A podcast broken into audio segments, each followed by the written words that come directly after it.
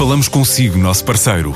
No mundo dos negócios, a transação de imóveis, equipamentos industriais, arte e navios é garantida pela experiência de profissionais, com solidez, rigor e isenção.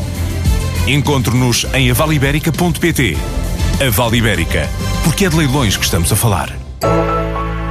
Cerca de 400 produtores nacionais estão em Düsseldorf, em mais uma edição da ProWine, a Alemanha é o quinto cliente de Portugal, o sexto maior mercado de destino em valor, representou cerca de 47 milhões de euros em 2017, mais 8% do que no ano anterior. Entre as categorias dos mais exportados, a maior fatia, cerca de 53%, é vinho com denominação de origem protegida, seguido pelo vinho licoroso, como o Porto ou Madeira, com essa designação DOP, e representa 28% das vendas externas dos vinhos portugueses.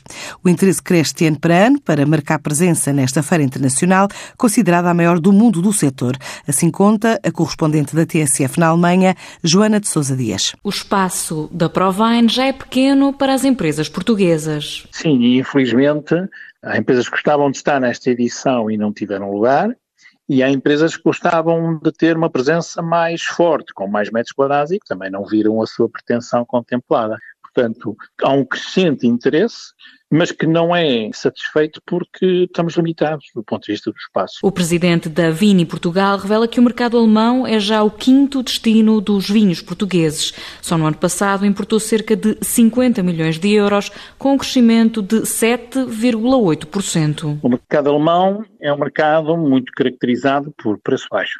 Apesar de tudo, é um mercado muito importante para todas as denominações de origem portuguesas, e que apresentou sinais de crescimento o ano passado. No longo prazo, eu diria que não se pode dizer que é um mercado que cresce indefinidamente, não. Não, é um mercado que tenderá a estagnar, mas onde para nós é importante fazer subir o preço médio de venda de vinhos para esse mercado. No total, Portugal fechou o ano com um crescimento de 3%, revela Jorge Monteiro. Eu diria que é um crescimento melhor que o de Espanha, melhor que o da França, melhor que o da Austrália, mas ainda assim podemos dizer que é um crescimento abaixo da nossa ambição. Mas hum, eu diria que dois mercados condicionaram muito o ano de 2018.